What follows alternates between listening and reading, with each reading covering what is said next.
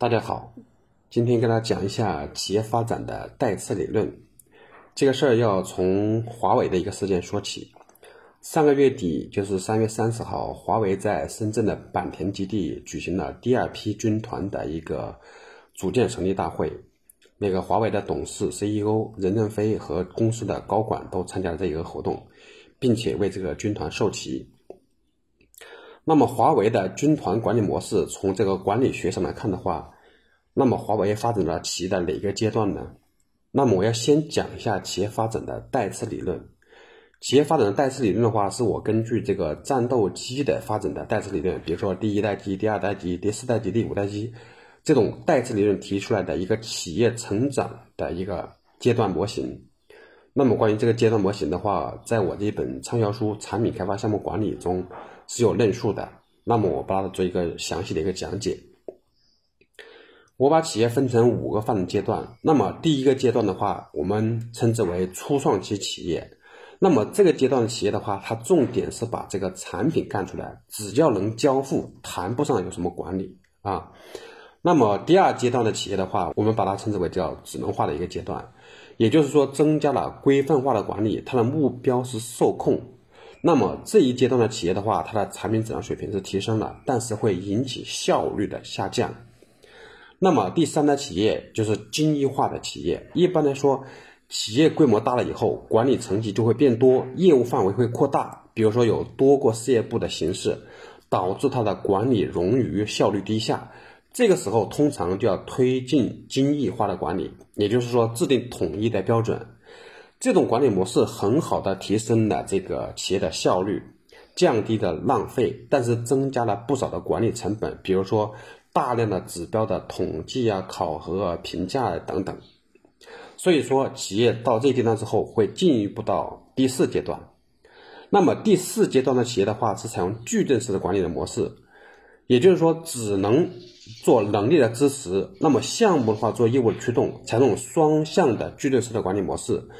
职能部门那么提供人力资源、培养人才，那么业务上的话以客户为目标的导向的流程的一个运作，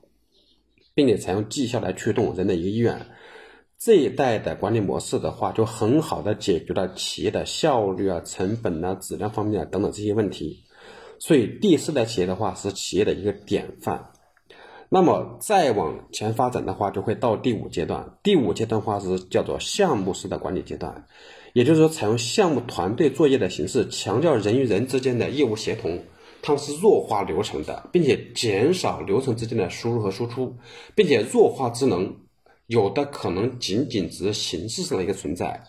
这种模式的话，是大幅的提升了业务的效率，但是这种管理模式是有明显的缺陷的，比如说它缺乏稳定性，所以说一般的企业并不能直接采用这样的管理模式。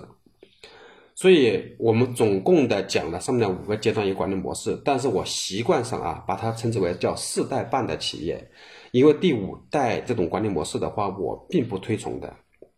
好，讲完这五个阶段的管理模式之后，我们回到开头讲的那个话题，就是华为发展到其的哪个阶段了呢？从上次上个月就是华为组建第二批军团这个事情来看的话。华为的话已经发展到了我刚才讲的这五个阶段的最后一个阶段，也就是采用项目制的一个管理模式。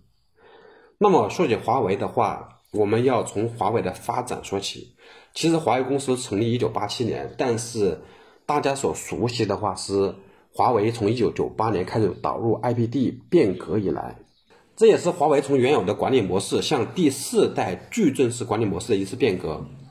当然了，这个变革的过程的话是艰难的，是曲折的。但是任正非总在他的坚定的主导和支持下，差不多用了将近二十年时间呢，实际上是将近二十年时间了，才完成了这次转型。也正是这次转型的成功，才造就了华为今天的成功。所以说，我们现在很多企业在学习华为，但是为什么多少企业在学习的不成功呢？其中很重要一点原因的话，就是以自我为中心。认为华为或者说标杆企业跟我们不一样，我们要改掉那些不适用的地方。其实这是为不想改变现状找的一种借口。这种所谓的适应性的修订，就是在向变革的一个妥协。说的直白一点，就是在向核心管理者的利益的妥协。他们不愿意放弃手中的权利，不愿意放弃部门的利益，更不愿意牺牲个人的利益。所以说，我们去看看华为的任正非总在当年他做变革的时候，他是怎么做的。我可以给大家分享一下他在启动会上讲的三句话。他说三句话：第一，首先要打击一知半解的标新立异者，清除不思进取的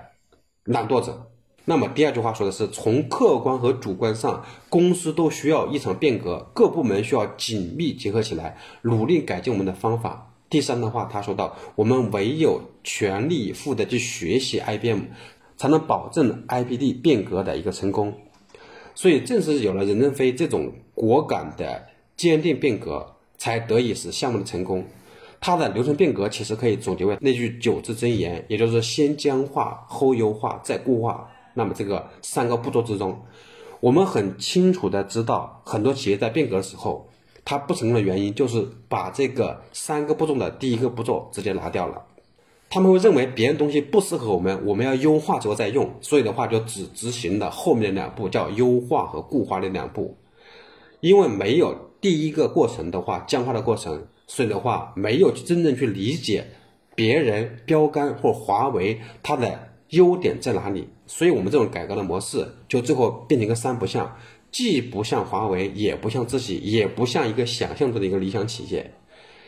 正所谓。鞋你不穿一下，你怎么知道这鞋不适合自己的脚呢？